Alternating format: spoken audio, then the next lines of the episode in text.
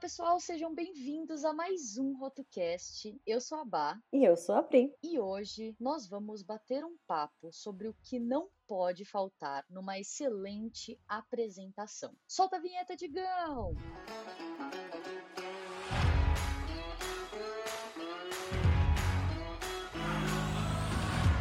para falar de apresentação, a gente trouxe um convidado inédito, o incrível especialista em marca, focado em design e estratégia, que é também professor do Flag, o Max Silva. Seja bem-vindo, Max. Muito obrigado. É. Palminhas, palminhas para o convidado novo, né?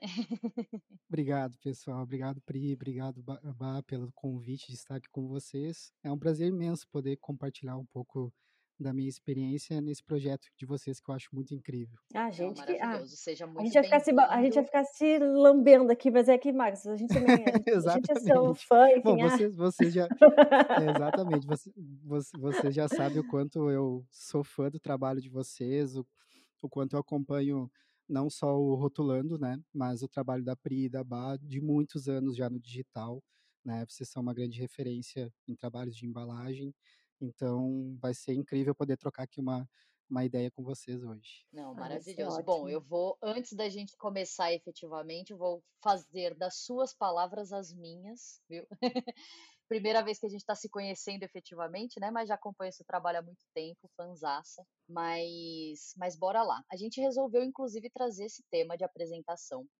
Uh, porque é algo que a gente tem falado muito, inclusive, né? Tanto aqui quanto uh, numa das lives que a gente fez recentemente, em como que um processo, uma metodologia muito bem desenhada faz com que esses projetos eles se tornem um pouco mais fáceis. É, o famoso confie no processo. É, só que sempre tem aquela ponta final ali, que é aquele contato de vez com o cliente, que você tem que mostrar efetivamente todos os passos que foram dados no projeto para que ele consiga entender, para que ele consiga de fato comprar a tua ideia, porque a gente vende duas vezes. A gente vende o nosso trabalho prévio quando o cliente ele vai atrás para fazer um orçamento e depois a gente tem que vender novamente aquele aquela construção em cima daquele briefing, em cima daquela necessidade. Eu tenho algumas coisas assim que, que eu não deixo faltar assim, em apresentação, mas, mas eu sei também que existem várias formas diferentes. Eu tenho inclusive tido contato com formatos diferentes de apresentação agora por conta do estúdio e já queria até inclusive trazer isso, né? Porque eu tenho certeza que a Pri faz um formato de apresentação diferente do meu e o Max provavelmente faz outro totalmente diferente, né? É, existe alguma coisa assim na apresentação de vocês que vocês falam, putz, cara, isso daqui eu acho que é crucial para eu entregar a qualidade do meu projeto, sabe? Perfeito. A apresentação sempre é um, acho que é uma dor assim dos designers, né? Para quem vai trabalhar com processo criativo, uh, defender, como tu falou, né, Bah, defender uma ideia, vender uma ideia. A gente faz isso desde o começo de um de um possível início de projeto, no momento que a gente está vendendo ali a nossa proposta, né? Como a gente pode ajudar o nosso cliente chega no final do projeto, a gente entra novamente nesse cenário de que precisamos provar mais uma vez aqui que nós éramos o designer certo para esse projeto. Eu hoje, assim, o que o que faz assim, acho que eu ter um resultado não um resultado melhor, mas uma dinâmica melhor nesse momento, é mudar um pouco essa mentalidade de que nós estamos vendendo uma ideia no final do projeto. Hoje toda a minha metodologia de trabalho, desde o começo dela, uh, ela é alinhada com o cliente em diversos momentos. Então, quando a gente chega no final de um projeto, eu até falo muitas vezes para outros designers que fazem mentoria comigo, que não é o momento de a gente fazer um, uma venda aqui da ideia. É o momento só de a gente comprovar com o cliente que nós chegamos juntos num caminho correto.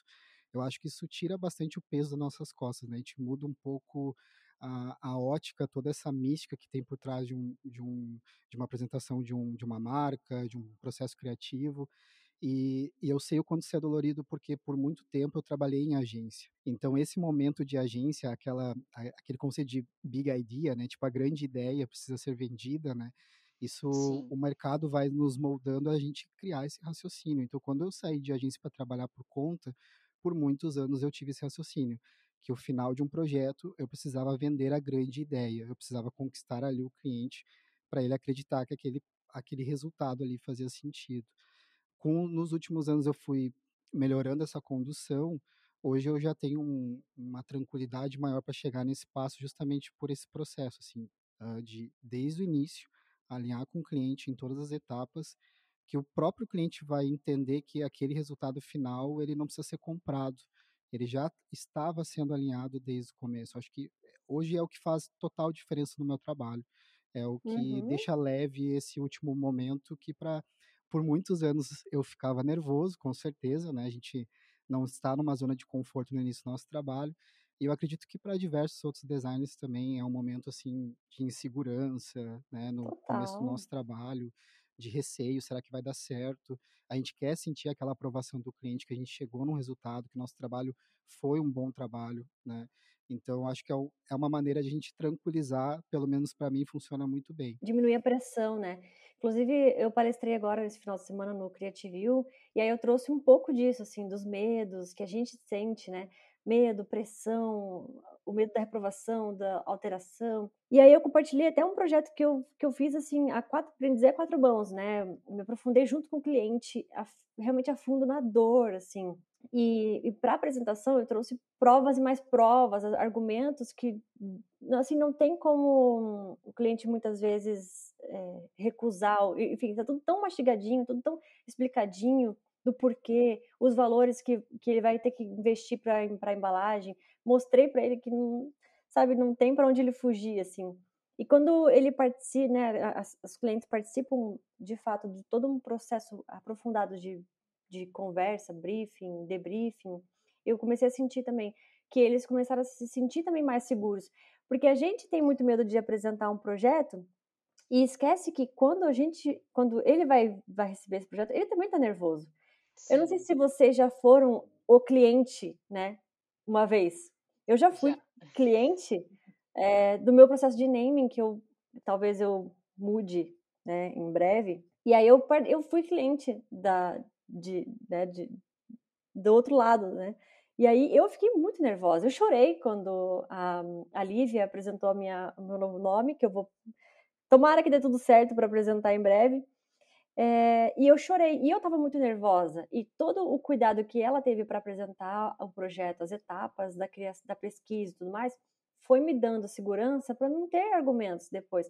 Eu acho que isso é legal da gente colocar nas nossas apresentações, né? Todos esses argumentos. Inclusive, essa parte que você falou, né? De tipo, dessas etapas e o que passou, eu gosto muito de documentar tudo que está sendo hum, feito, uhum. sabe? Porque depois isso vira argumento também. E eu acho até legal uh, mostrar também, às vezes, para o cliente, e aí, tipo, dentro dessa metodologia, por exemplo, que o Max falou, ah, a gente já vai construindo isso juntos, construindo esse cenário juntos. Então, o cliente não vai ser surpreendido ali numa coisa totalmente inédita que nunca foi conversada, que nunca foi falada. É, aqui tem até muito do que a gente comentou, acho que num dos casts passados, da gente perder esse medo de falar com o cliente, de interagir com o cliente, fazer com que ele participe do processo, mas falando de documentação, de você mostrar esses processos, eu acho que faz parte desse storytelling, dessa contação de história no final, que por mais que a gente não tá ali para vender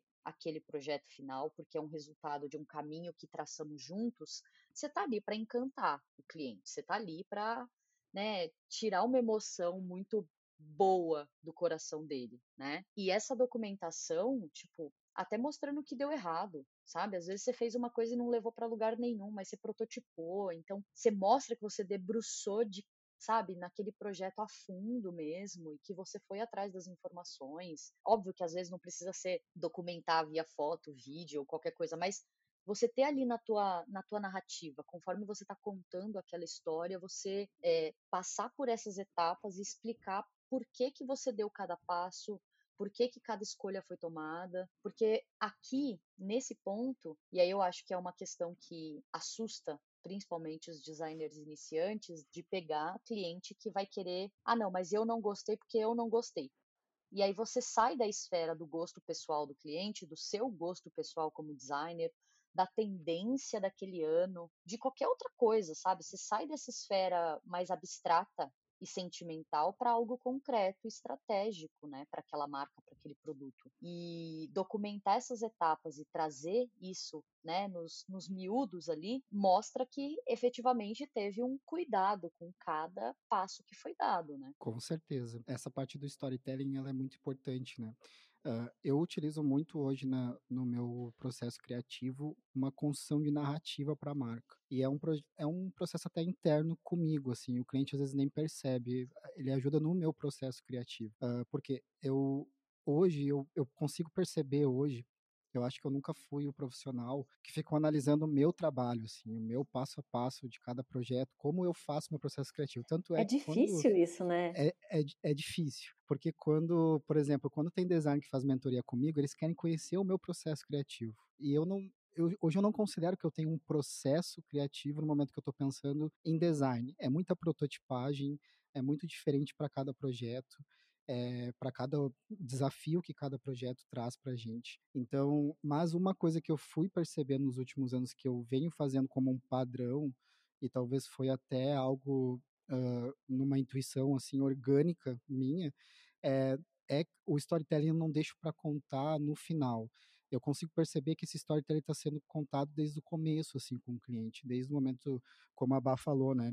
A gente está documentando o, a marca a todo momento, a gente está investigando essa marca a todo momento. Hoje o meu processo ele tem uma etapa muito importante que é uma imersão de marca com o cliente para desenvolver um diagnóstico de marca. E nessa imersão eu já consigo começar a entender que storytelling é esse, sem o cliente perceber que ele está contando um storytelling. Então hoje eu não consigo sair hoje de um diagnóstico sem ter pelo menos um, um, um primeiro capítulo desse storytelling para contar para eu entender pelo uhum. menos o que é uhum. mais importante para essa marca, que vai que vai ser assim o meu fio condutor, a minha a espinha dorsal do projeto para as próximas decisões, tanto para uma criação de nome, para um, um universo visual para essa marca, eu preciso me conectar com alguma narrativa para eu contar isso através do design e não ser, ser como a Bá falou, não ser decisões para o meu gosto pessoal, para o gosto pessoal do cliente, mas sim conectado com a história que a marca quer contar, como ela quer dialogar. Então, esse storytelling, né, lá no final ele vai ser importante, com certeza, mas é algo que está sendo construído desde o começo, assim, com o cliente. Não é uma coisa que você chegou no final e falou, ai, tá, que história eu vou contar aqui? Aí amarra, tenta amarrar de alguma coisa, vira um Frankenstein a história, né? Exatamente. Achei muito legal isso, Max, porque eh, a gente tem, às vezes, a história na nossa cabeça, né? A narrativa, é, falta a gente só documentar de repente para ficar mais fácil depois no final da gente juntar tudo, criar uma, uma boa narrativa, um storytelling completo, completo ali, né? E realmente achei muito legal você falando, eu fico pensando, a gente realmente, quando faz a reunião com o briefing, gente, do briefing com o cliente, a gente já tem a narrativa, a gente já sabe o ponto que é que é a principal, né? Quem vai ser o protagonista dessa história, enfim. A gente já já só falta realmente escrever, pontuar e usar isso como artifício criativo para né, o pro processo como um todo. Achei fenomenal. Sim, perfeito, porque eu vejo que quando eu decidi, assim, ir para o caminho do design, porque eu, eu sou formado em publicidade, então dentro da faculdade a gente conhece diversos campos da publicidade. Até acredito que a publicidade hoje é um background, é uma bagagem que foi muito importante para minha construção como designer, assim, de marca. Né? Uh, como eu consigo hoje abraçar alguns desafios que talvez só quem é designer não consegue. Ou se ele não, não focar em outras áreas do design, de negócios, uhum, de marca. São correlatas, né? É, então, hoje eu percebo que quando eu decidi ser designer, eu achava que eu não tinha capacidade para escrever, eu não tinha capacidade para ser redator, publicitário. Mas é possível a gente, eu acho que esse é um, é, é até algo que, para quem está ouvindo aqui, está passando por esse desafio, é, na prática, tu não precisa ser o melhor redator, tu não, não é teu objetivo criar um storytelling, um manifesto de uma marca, uh, mas tu pode, pelo menos, conseguir introduzir ali para o cliente o que tu espera contar com essa marca, né, como ela deve ser contada, e através de parceiros tu pode desenvolver um manifesto depois disso tudo, mas é possível sim a gente chegar em um bom resultado de storytelling através de um texto, escrevendo, uh, antes mesmo de a gente botar em prática realmente uh, o design. Antes de a gente abrir o Illustrator, pegar um papel, começar a rabiscar, a gente escrever. Eu já fiz muito isso hoje no, no, nos meus processos, quando tem aquele bloqueio criativo, né, que assusta uhum. a gente, a gente uhum. fica semanas ali em cima de um projeto pensando, poxa, será que eu não vou conseguir resolver isso daqui? É, o que eu faço muitas vezes é dar dois passos para trás, voltar lá no, no que está tudo documentado, ler novamente, uh, tentar entender aquele storytelling daquela marca, aquela narrativa de marca e tentar encontrar um outro caminho que consiga né, materializar isso através do design. E, e para mim ajuda muito, sabe? Se eu tivesse continuado sendo aquele profissional que só focasse em design e acreditando que talvez eu não poderia trabalhar com um texto, que eu não poderia ter essa análise crítica, análise estratégica de um projeto, talvez eu teria muitos bloqueios e, e, a minha evolução seria muito mais dolorida. E a entrega às vezes seria mais rasa, né? Exato, exatamente. E quando eu comecei a fazer manifesto, eu não faço sozinha manifesto, apesar de gostar de escrever bastante, né? É, eu comecei a fazer parcerias assim para ter outros insights também, sabe? Quando a gente divide e aí fa fazer manifesto é uma coisa que me agregou muito, porque me dá argumentos para toda a defesa também, e pesquisa, porque é, é, é, verídico, é verdadeiro né, o, o processo todo. A gente primeiro faz a narrativa, muitas vezes eu apresento a narrativa antes até do visual, da marca ou da embalagem. Então o cliente já está ciente de como vai ser a narrativa. No Tacomafia eu fiz isso, apresentei primeiro a narrativa, lá tá, é tudo disruptivo, o mexicano que tinha que ser protagonista em filme de Hollywood. Então ele já estava esperando uma coisa diferente, disruptiva. Quando a gente apresentou a marca, a embalagem, foi já um processo muito menos doloroso, né, nesse sentido de reprovação, alteração, porque ele já estava mais ciente do que a gente ia apresentar, mais seguro, e aí diminuía o medo, né, também, de certa forma. Sim. É, eu vi, inclusive, que para mim, assim, eu, eu nunca cheguei a colocar, uh, a criar um manifesto ou qualquer Agora a perspectiva é outra, né? Agora com o estúdio, uma das nossas frentes também é branding, também é estratégia, então agora eu tenho em casa pessoas que fazem isso, né? Mas antes, quando eu era designer independente, até pouquíssimo tempo atrás, eu nunca tinha feito efetivamente tomado essa iniciativa de trazer mais uma solução para o cliente, plugar um parceiro, etc. O que me fez meio que a virada de chave nesse quesito foi o primeiro projeto que eu peguei e que veio de branding. Então, tipo, ele já veio com um brand book determinado. Então, ele já veio com o manifesto, ele já veio com a pesquisa de concorrente, ele já veio com tudo, porque, querendo ou não, aquele outro profissional debruçou ali naquela marca durante meses para poder construir toda a estratégia. E aí que eu olhei e falei, cara, isso daqui é muito valioso. Isso daqui é muito valioso, porque assim, eu até vejo ah, eu vou fazer aqui um, um, um visions, um mood board aqui para poder apresentar alguns caminhos, algumas oportunidades para o cliente. Eu até vejo caminhos diferentes, mas o brand book ele é ele é tão importante que ele já me mostra praticamente, sabe, automaticamente qual que é o caminho, porque aquela marca ela já foi previamente construída, né? Então, ter isso hoje eu, por exemplo, trago isso como uma uma eu tento tipo, mostrar também o valor disso, sabe, para o cliente. Mesmo que é um cliente pequeno que às vezes chega, sei lá, ah, eu não tenho tanta verba para fazer tanta coisa, mas ter essa estrutura, mesmo que de uma forma mínima, sabe, te dá muito mais argumento. É, essa parte de, de tom de voz de marca, tom de voz de, de, de produto, que é muito até do que a Pri faz, por exemplo, né, com o manifesto, e o manifesto ajuda muito nisso, Cara, só para mim assim, já é um impacto muito positivo o fato de você tirar o Lorem Ipsum dos seus mockups e aplicar um texto de verdadeiro impacto. É verdade, verdade. Só aí já vale, sabe, o investimento. Só aí já vale a parceria e trazer é mais fácil para o cliente, né, entender, materializar ali o projeto, ver ele ganhando vida. mais para ele, né? Contextualiza é. muito mais, ele consegue enxergar. Eu acho que esse é um ponto que até falando de, de apresentação, a gente está falando de apresentação, né, contar um storytelling no final, mas é, a contextualiza contextualização para o cliente é muito importante. Eu, ve eu, vejo que no mercado a gente tem colegas que passam por essa dificuldade e erram muitas vezes nesse ponto, assim, de contextualizar muito bem o resultado na realidade do cliente, do, do uhum. da marca uhum. dele, da empresa dele né? É aquela coisa, tipo, parece que a gente está fazendo apresentação para a gente, a gente escolhe os melhores mockups, que são os mais viáveis, é, né? Exato, são os mais, os mais bonitos, os que estão mais em alta no mercado. Só que a gente esquece o que é mais importante. O cliente precisa se visualizar, ele precisa se enxergar ali. Ele precisa enxergar a empresa dele dentro daquele contexto, né? Então, esse é um ponto que a Bata está trazendo que é muito importante.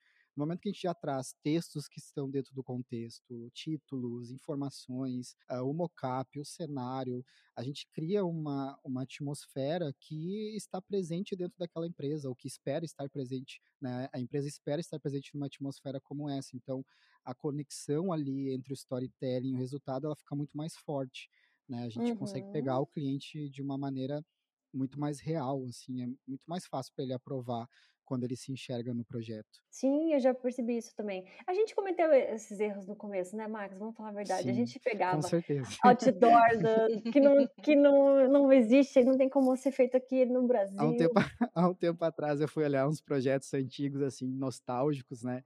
E uhum. eu, vi um, eu vi um projeto que eu fiz uma aplicação num avião, assim, só porque uhum. que era bonito, sabe? e eu fiquei pensando. E o cara assim, vende, sei lá, chinelo, não tem nada a ver. É, né, exato. Com... Daí eu fiquei pensando, cara, por que, que eu fiz isso, sabe? Só pra botar num mockup bonito, mostrar Sim. o quanto a marca dele podia alcançar isso. Tudo bem, às vezes é legal o cara mostrar o, o deslumbrar assim o futuro da marca Sim. e pensar, ó, tu pode chegar aqui. The Secrets, né? Vai que. É, é, vai que né, mas uh, contextualizando, né, nunca é. foi a é. intenção da, da empresa ter um avião e, e, e dentro do, da, da logística da empresa, mas sim, a gente peca muito, mas eu acho que o próprio mercado vai nos moldando, a experiência que a gente vai passando com diversos tipos de projetos, desafios diferentes, a gente vai entendendo onde nós estamos errando e onde nós estamos acertando. Eu acho que o grande pulo é esse, assim, quando a gente consegue fazer um senso crítico do nosso trabalho, analisar internamente o nosso trabalho é, e ser sincero com a gente, sabe? De será que eu, eu estou realmente ajudando a próxima empresa ou estou somente me ajudando, né? Eu só tô, eu só, eu só tô ajudando o meu portfólio, a minha evolução profissional ou a próxima empresa que, vai, que eu vou atender, eu vou estar ajudando ela também com o meu trabalho, vou estar dando resultado. Então, esse, esse, sempre tem que estar analisando, porque aqui, aí tu percebe onde tu precisa corrigir alguma, algum processo, melhorar outro, potencializar algum que já está dando muito certo. Né? Daí tu vai amadurecendo isso e o resultado, com certeza, vai ser muito mais segurança na hora de apresentar um projeto para o cliente. É, porque é isso, né? A gente, muitas vezes a gente cria para a gente, a gente esquece que, na verdade, a gente tem que criar para o cliente, na verdade, para o consumidor que vai consumir aquela marca, né? E o que me ajudou muito nesse sentido é perguntar para ele, para esse cliente, aonde ele precisaria, sabe, aplicar a marca. Lá no, no briefing da inicial. E isso vai me dar argumentos para depois eu poder aplicar, para não vir com avião para um negócio que não precisa de avião. A não ser que o cliente do Max seja a Anitta, acho que vai ser um pouco difícil dele envelopar um avião. Exatamente. E, é, e isso a gente só consegue fazer depois mesmo, com experiência, né? A gente vai aprendendo com os erros, vai vendo que a gente pecou ali, pecou ali, mudou a, a intenção da criação. A gente está criando para a gente? Não, peraí. A gente tem que criar para realmente o cliente poder usar no dia a dia. Então, ah, eu não vou aplicar a marca dele com hot stamp pensando que eu sei que ele não vai ter dinheiro para fazer isso. Vamos fazer então uma coisa viável, mais barata, né? E daí, quem sabe no futuro ele vai evoluindo. Então, a gente tem que realmente pensar nas dores. E aí a gente amarra bem a apresentação, né? Quando a gente realmente conhece o propósito do projeto, fica mais fácil mesmo.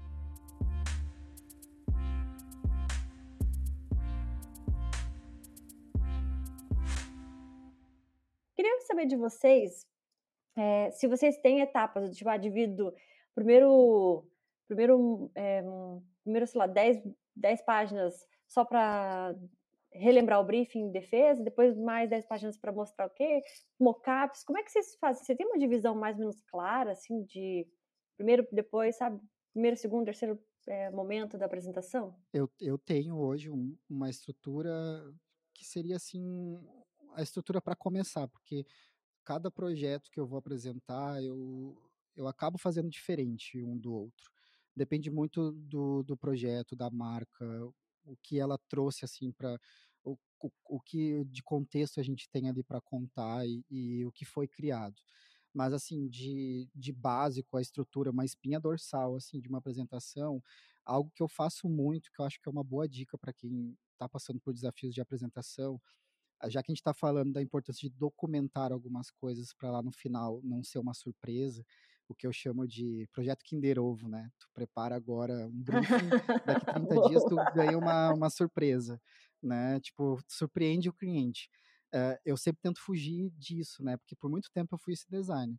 Então, hoje a minha estrutura de projeto, como eu tenho muito documentado, muitas etapas de alinhamento com o cliente, no momento que eu vou apresentar, a gente passou alguns dias sem se falar, a gente passou alguns dias ali sem falar sobre o projeto com ele. Então, é regra para mim uh, resgatar informações que são importantes, uh, que a gente definiu e alinhou no projeto, tanto no diagnóstico, na estratégia da marca, uh, na parte de moodboard, de conceitos visuais, eu, eu vou trazer isso novamente se é, esses pontos forem importantes para algumas decisões agora da identidade. Né? Então, é mais um alinhamento que eu faço para o cliente antes de começar a contextualizar ele ali sobre o resultado final de uma identidade visual ou de um naming, por exemplo. Né? Então, eu faço essa primeira parte. Depois, a segunda parte, eu começo a contextualizar. Eu começo a. Ou eu faço um slide para mostrar o contexto da narrativa que nós estamos criando, né, que vai lembrar um pouco do storytelling da marca. Se ela já tem um manifesto, eu vou trazer esse manifesto para a gente relembrar uh, o que é mais importante nesse manifesto, por que, que a gente trouxe esse manifesto para ela. E essa narrativa, esse slide ou esse texto, né, pode ser um ou mais slides, eles vão começar a contar uma história, eles vão começar a contar essa história narrativa visual do projeto, né, através de imagens, através de textos, para eu começar a mostrar a construção daquela identidade visual. A partir disso, eu não tenho hoje um padrão assim de números de slides, de mockups. Uh, até digo que hoje as minhas apresentações elas são bem curtas. Uh, eu acho que com o tempo eu fui amadurecendo e criando segurança para não precisar fazer apresentações longas, né? Uh, eu, última apresentação que eu fiz tinha 15 slides, um projeto que foi para a Austrália, por exemplo. Porque quando eu fiz os 15 slides das aplicações principais que eu queria apresentar, eu olhei e eu pensei, é isso. Eu só preciso disso aqui para para uhum, o cliente não precisa encher de linguiça às vezes, né? Se não, não tem algo a mais para acrescentar, não vai ser isso que vai prejudicar o projeto. Exatamente. Então, quando eu olhei os 15 slides, eu pensei, é isso. Tá, tem todos os pontos que eu quero conversar com o cliente, alinhar com ele, mostrar o porquê eu cheguei nessa solução, apresentei e foi aprovado foi aprovado. Legal. Então, hoje eu não, hoje eu não tenho assim grandes apresentações de 50, 60, 80 slides. Eu, eu prefiro focar sempre no que é mais importante na parte de aplicação de um mockup, de um conceito visual. Eu sempre vou, eu vou sempre focar minha energia no que é mais importante. Se eu verificar que existe possibilidades de, né, de desdobrar mais a marca, é claro que eu vou me dedicar e vou fazer isso pelo cliente e, e pelo projeto, né, pela marca dele. Mas eu, nessa parte de aplicações eu não tenho hoje uma estrutura. Tudo depende muito de cada projeto, depende demais. É, porque a gente se prende muito a essas, às vezes, regras, né? Achando que tem que ser 50 páginas, porque senão vai parecer artificial, simples ou sem fundamento, mas se você conseguiu mostrar tudo que precisava ali, não tem porquê realmente, né? A gente às vezes, ah, até projeta no Behance, a gente, a gente vê às vezes uma tripa enorme, fica cinco minutos para chegar no final, para dar um like na porra do negócio. e é só mocap repetido, mocap repetido, mocap. Precisa? Não precisa, gente. Vamos fazer menos. Vamos, vamos deixar mais enxuto, às vezes, o projeto, realmente ser o que precisa. Exatamente, é um bom exemplo, né? Porque se tu vai olhar o Behance hoje, a maioria dos selos azuis, que, que é o grande, grande selo né, esperado por todos, é, é, se tu vai olhar os projetos que mais recebem são aqueles que são bem curtos, na, na verdade, assim, que não, não, eles não, não ficaram enrolando muito para mostrar o, o desdobramento daquele projeto. Eu acho que isso até facilita a vida para quem está analisando o projeto, né? de entender ele, de, de enxergar a profundidade, a profundidade que teve, né, com poucos slides. Então, acho que dá para ter essa segurança, assim, pro, o designer pode ser seguro, o criativo pode ser seguro que não precisa aplicar em tantos mockups assim para ter um bom resultado. Não, eu achei legal que eu até lembrei de uma coisa. Uma vez eu apresentei um projeto para o cliente e eu coloquei tanto mockup na apresentação, tanto mockup, que aí eu não tinha mais o que ficar falando. Deu, aqui mais um mockup, aí eu passei, aqui mais um... Exato. Eu já, eu já passei por isso. Aqui, como você pode ver, um caminhão, aqui um boné, aqui uma Aqui, camiseta. o- aqui o cartão de visita de novo, só que em outra perspectiva. Ai, gente, é muito cansativo isso. Vamos. Uma vez eu, uma vez eu, eu super concordo e já passei por uma situação assim, é desconfortável, né? Fica um silêncio desconfortável, Sim. porque u- uma vez eu trabalhei num projeto assim de uma forma colaborativa e o estúdio queria muitas aplicações. Quando eu mostrei para eles a apresentação, eles falaram: "Max, a gente precisa de mais, esse cliente é muito importante e ele a gente precisa mostrar que a gente trabalhou". E eu fiquei com aquela pulga atrás da orelha, como assim? A gente trabalhou, a gente trabalhou muito nesse projeto. Mas aí eles pediram muito mais aplicações. A gente tinha, assim, ó, uma apresentação de quase 100 páginas para fazer. E eles queriam que eu participasse da apresentação. Eu, eu fiquei na mesma situação que a Pri falou. Eu fiquei, assim, passando os slides, pensando o que, que eu vou falar de cada uma dessas aplicações, Aham. sendo que elas são repetitivas, é sempre a mesma cor, as mesmas formas, né? Então acaba ficando até meio constrangedor, assim, com, com o cliente a situação. Sim. É É, bem aquilo, isso. né? Você já apresentou o universo visual, ele não precisa ficar vendo esses detalhes assim. Ainda mais quando a gente traz coisas que não necessariamente ele vai usar naquela hora. Tipo, ah, é algo que pode acontecer na marca daqui 5 anos, 10 anos, mas tipo, ele vai falar para você, olha, essa peça também tá aprovada, inclusive, já pega, bota aqui no gabarito que eu vou rodar muito difícil. Tem algumas específicas, né? Eu gosto muito, inclusive, de fazer essa direção. E aí, até ainda respondendo a pergunta da Pri, porque eu não consigo fazer é, apresentação pequena, porque eu falo muito. Então, assim, normalmente, para mim, é uma dor, porque eu, eu, eu nunca, eu acho que eu nunca enviei apresentação por e-mail, assim, para o cliente com os textos e tal. Eu sempre apresento porque eu gosto muito de falar, defender as ideias, etc. Hoje eu tenho feito algumas apresentações presencial, é, e isso tem sido bem legal, também tem sido uma experiência bem diferente. Mas no, normalmente, assim, minhas apresentações dão uns 40, 50 slides ali. E eu gosto muito, inclusive, eu sigo mais ou menos essa estrutura que o Max falou, mas eu gosto também hoje de colocar alguns pontos específicos de resgate a coisas importantes, né, a, a, conceitos importantes, a verdades importantes da marca no meio do caminho.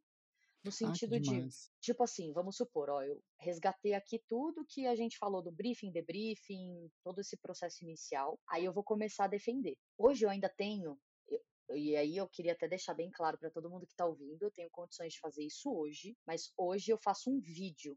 E aí o primeiro contato que o cliente vai ter com a marca, ele é um vídeo. Então, ele é um vídeo que vai resgatar várias peças, que vai apresentar cor, tipografia, elementos, tudo simultâneo.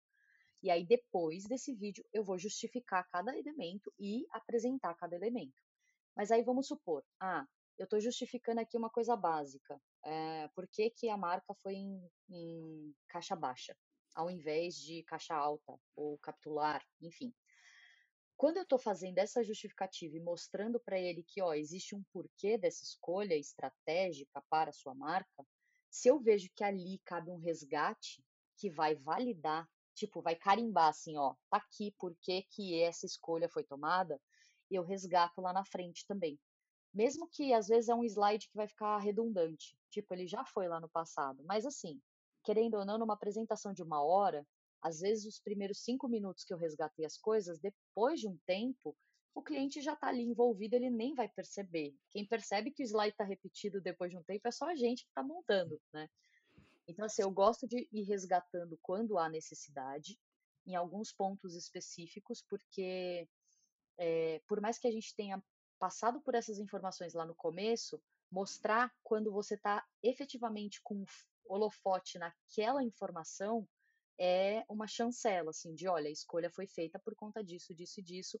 E muitas vezes esse resgate é uma coisa que o cliente falou, uma pesquisa que a gente diagnosticou juntos. Então ele também se sente parte dessa construção, sabe? Não é o projeto Kinder Ovo, né? Você vai realmente construindo tudo isso e resgatando com o cliente ao longo da apresentação. Nada melhor, né, do que trazer argumentos que ele mesmo falou para para fundamentar ali a apresentação, né? Muito bom. Eu gostei muito desse do raciocínio da, da Bárbara, tipo, de colocar entre algumas etapas da apresentação, resgatar novamente algumas informações.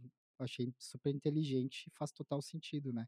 E esse uso de vídeo, assim, no começo, eu também queria, quero muito começar a incluir nos meus projetos, porque eu acho uma boa maneira de trazer força assim para o conceito que tu está querendo apresentar para o cliente, né? Vai ser a primeira vez que ele vai ter contato e o audiovisual é muito poderoso para isso, né? Então, Sim. se a gente tem a oportunidade de investir num audiovisual, num motion, poder contar esse começo da, da apresentação através de vídeos são excelentes recursos para até captar a atenção do cliente, trazer ele para aquele momento ali de uma forma verdadeira, né? Ele botar os pés ali, ok, é o dia de conhecer minha marca, eu tô dando a atenção total para isso.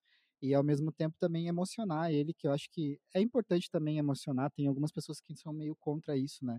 Tipo, ah, não é momento de emocionar, é momento de a gente chegar num, num resultado racional, né?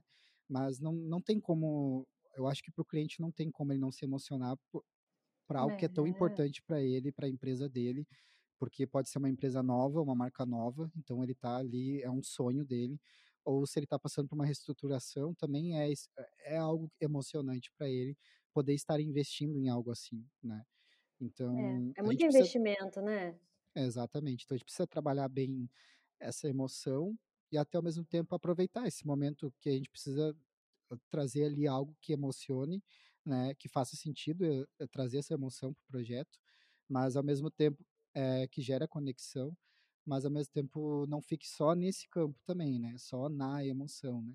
Por isso que, como a Bárbara fa falou, trazer alguns alguns pontos do projeto que já foram alinhados, foram importantes para as decisões, a gente está trabalhando emoção, mas a gente está trabalhando, trabalhando também inteligência aqui, a gente está trazendo né, um raciocínio estratégico para a marca. E falando de apresentação em si, você, a Bá falou, né, que ela gosta de fazer presencial. Eu nem sempre faço é, online, ou eu, às vezes eu envio por, por e-mail, principalmente quando é fora do país, assim. Porque aí, por exemplo, Chile, assim, eu não tenho domínio do espanhol. Aí eu faço toda a apresentação, vou usando o Google Translate mesmo, vou fazendo as traduções e faço uma apresentação lá e mando.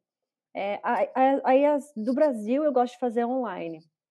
É, mas presencial mesmo, eu acho que eu faço assim umas duas por ano, assim. É, eu tenho um desgaste emocional que eu não dou conta de apresentar presencial. Como é que é você, Max? Como é que você faz? Você gosta de fazer presencial? Faz online? Manda PDF? Gosto.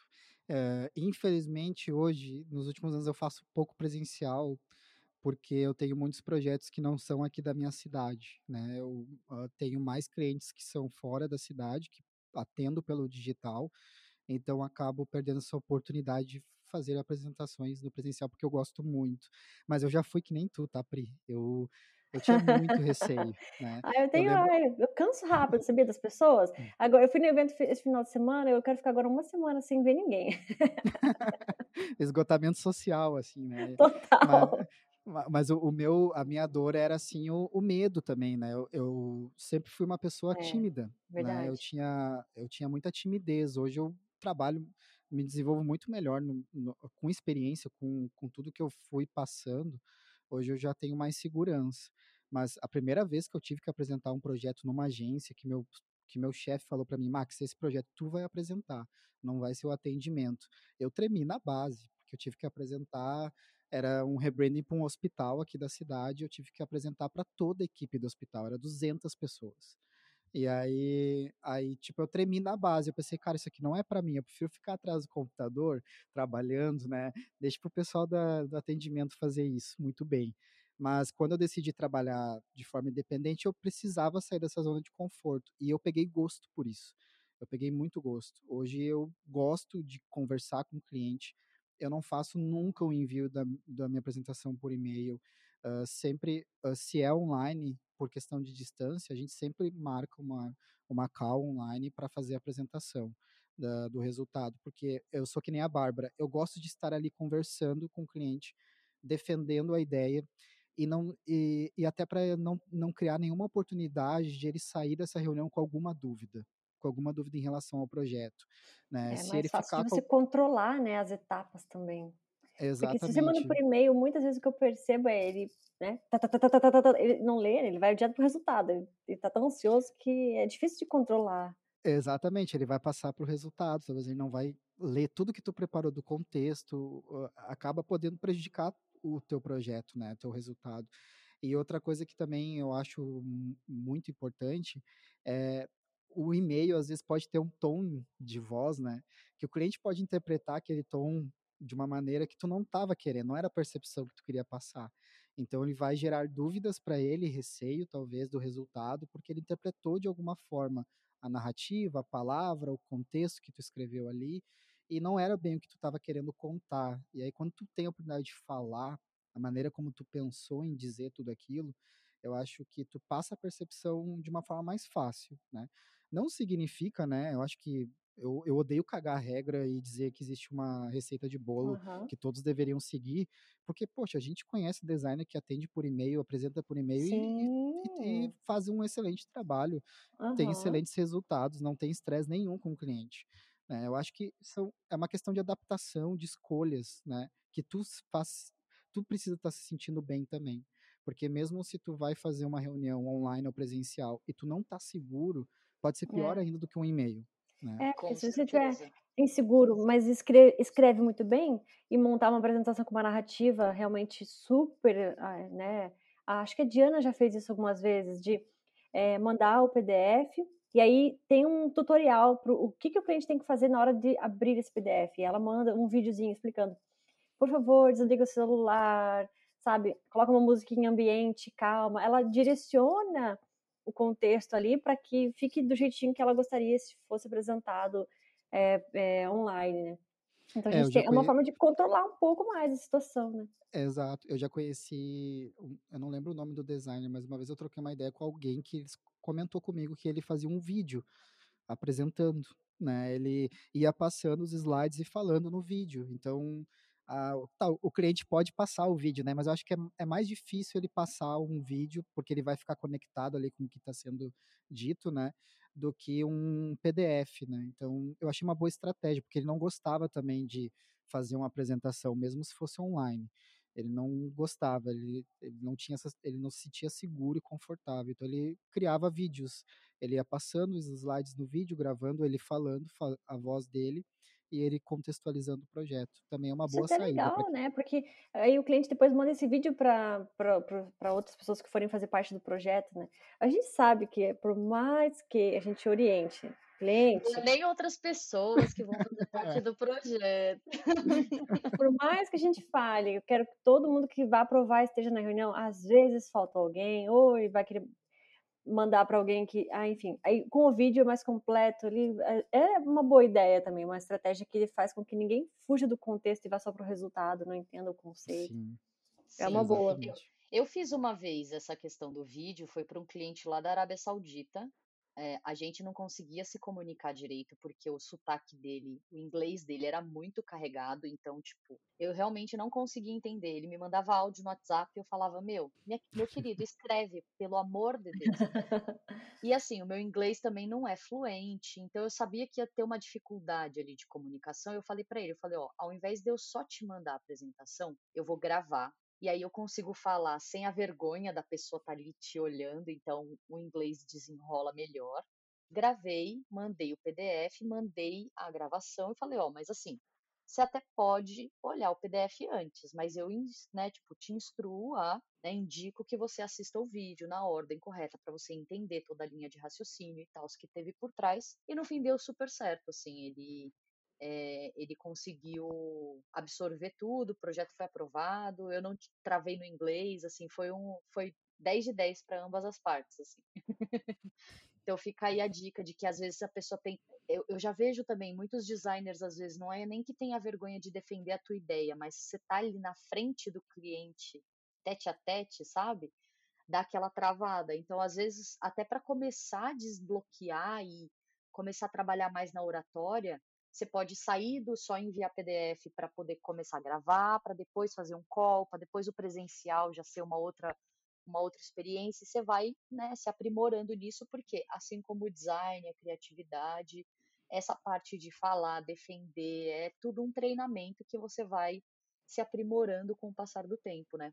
Com eu certeza. queria, inclusive, queria inclusive deixar aqui só um, um depoimento de uma coisa que eu fiz recentemente lá no estúdio, que assim, querendo ou não, agora com o estúdio a gente até tem clientes de fora daqui de São Paulo, mas como eu moro em São Paulo, a, existe um leque assim muito grande de clientes que moram aqui também, né?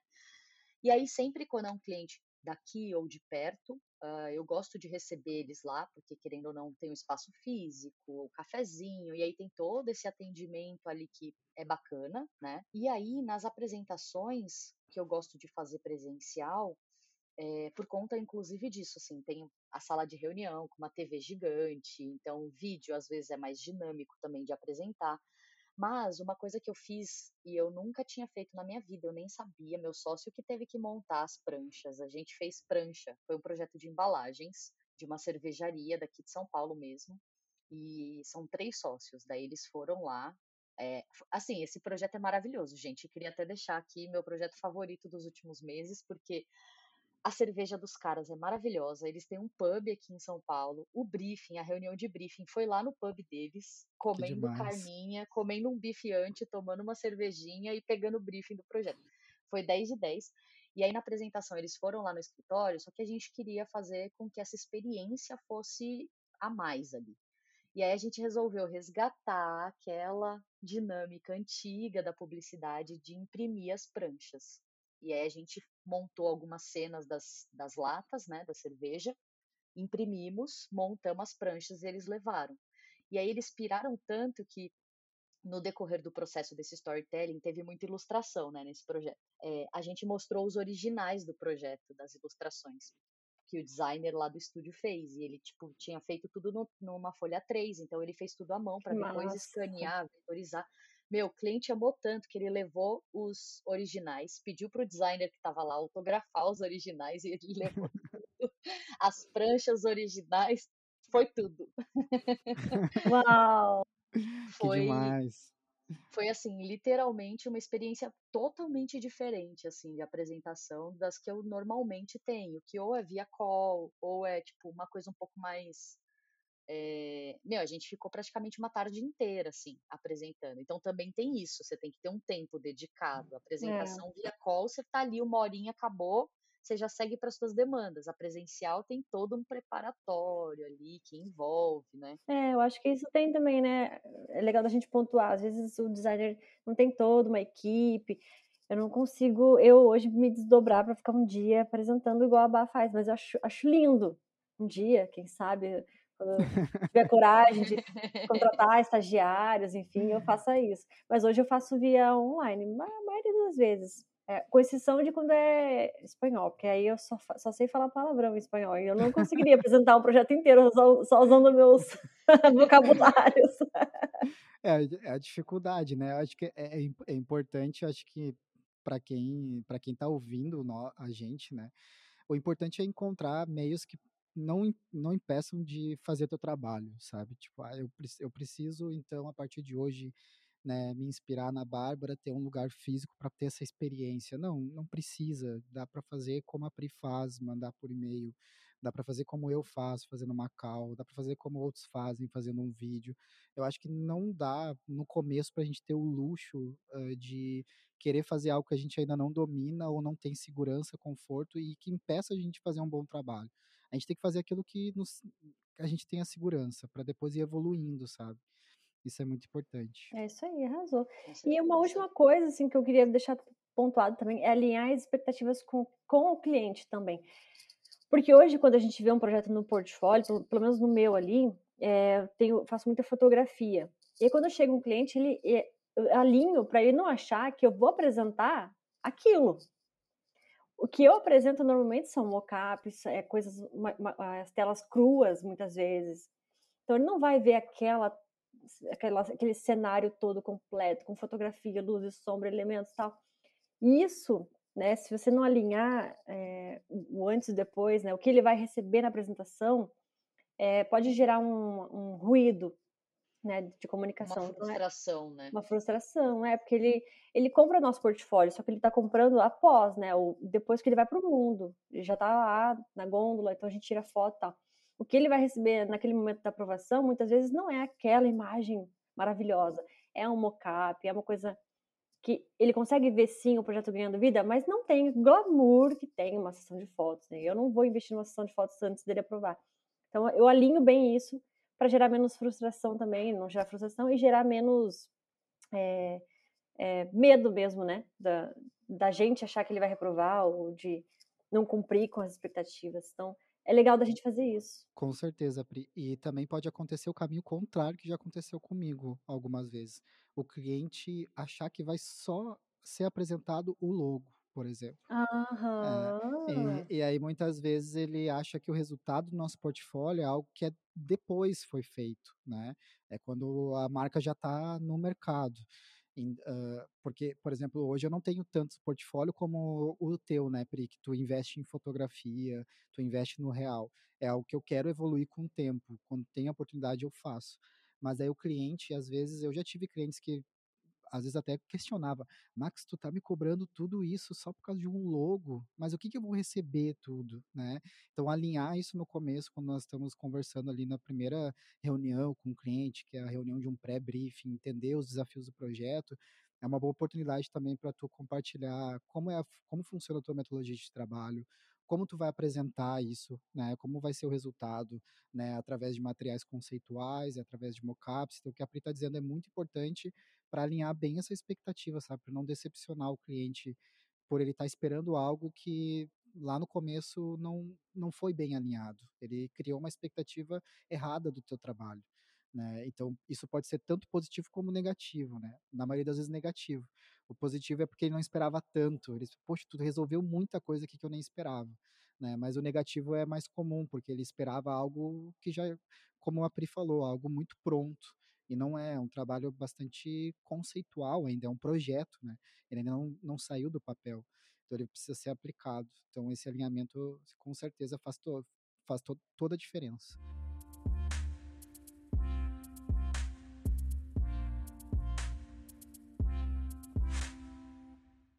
Eu, eu queria agradecer o Max por ter participado. Acho que esse call foi tão é, incrível. A gente aprende muito todo dia, né? Quando a gente tem essas trocas de como o Max apresenta, quando a, quando a, o que, que a Bá apresenta, é tão enriquecedor. E, e aí, para encerrar o cast, a gente sempre traz uma hashtag. A gente estava pensando aqui, né, amiga, no que, que a gente pode falar. Eu pensei em, em hashtag storytelling desde o começo, que é uma coisa que me pegou quando o Max falou, que é realmente pensar desde o comecinho do contato com o cliente e já ir montando essa narrativa e não esperar para depois montar no final e tentar né, encaixar né, na apresentação. Mas quando a gente realmente começa a pensar passo a passo já ir salvando todos esses argumentos, história, defesa, na hora de apresentar o projeto, você já tem tudo pronto, é só é só montar a apresentação, né? Você sofre menos, não precisa ficar relembrando e inventando, né? E aí você ganha até mais segurança também na hora de apresentar o projeto. Então acho que podia ser essa hashtag. O que, vocês acham? Perfeito. Gostei. Hashtag storytelling pra... desde o começo. É, porque isso para mim é, é, bem importante, assim, no, no meu processo é, é, hoje o que me direciona muito em todo projeto com o cliente, porque tanto é que eu falo para o cliente, quando a gente termina a primeira etapa de um projeto, que a gente passou por uma imersão, desenvolvemos um diagnóstico, preparamos a plataforma de marca, quando eu apresento ela, eu sempre brinco com todos os clientes, ó, brincar não, eu até falo, eu falo sério com ele nesse sentido, eu estou apresentando ali para ele, no final da apresentação eu falo, pronto, a tua marca está pronta, é isso aqui. A gente não precisa da identidade visual, a gente não precisa criar um nome.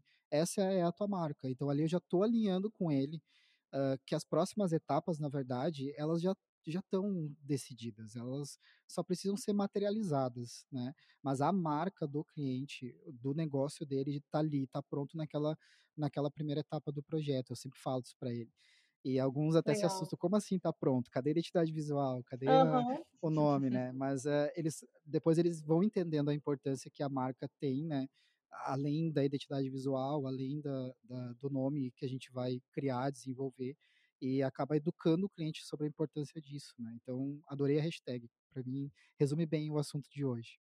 Ah, que legal. Ô, Max, e você tem algum recadinho? Como é que tá a flag? Fala pra gente. A Flag, a Flag, cara, é um projeto incrível que acho que eu nunca imaginava que eu ia ser tão feliz fazendo algo como Flag, assim, porque ele começou de uma maneira uh, há dois anos atrás, quando eu fiz as primeiras mentorias individuais com alguns designers que me chamavam, né, no privado, perguntavam se eu podia fazer uma mentoria individual e eu acabei fazendo. Então foi uma primeira experiência E eu acho que foi muito boa essa experiência para tentar entender se realmente eu poderia ajudar alguém, né? Se eu conseguiria compartilhar o meu processo, uh, compartilhar um direcionamento que fizesse aquele design evoluir.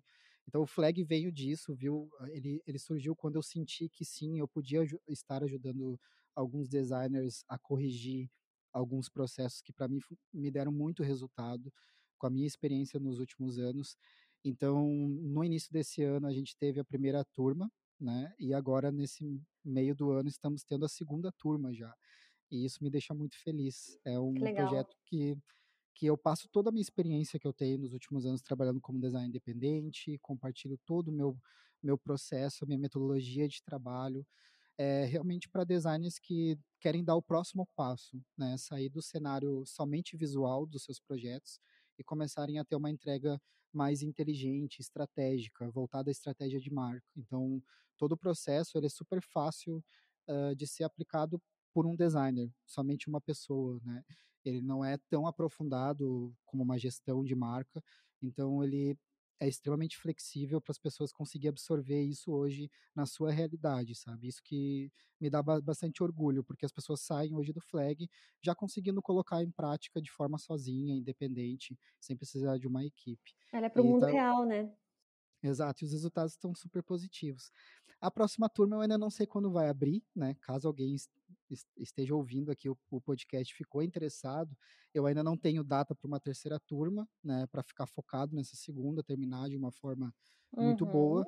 Mas com certeza me acompanha, é só me acompanhar lá nas redes sociais, que quando eu decidir abrir uma terceira turma, eu vou com certeza divulgar lá na, nos meus canais. Perfeito, a gente vai deixar o, o link do Instagram aqui no aqui nesse na, na descrição, descrição, do cast. Exato.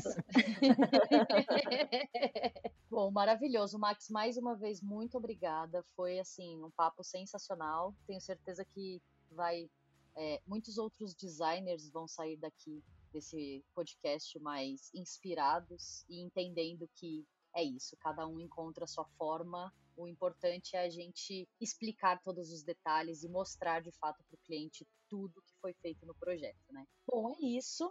É, semana que vem, então, temos mais um RotoCast e a gente se vê lá. É isso. Até Perfeito. semana que vem.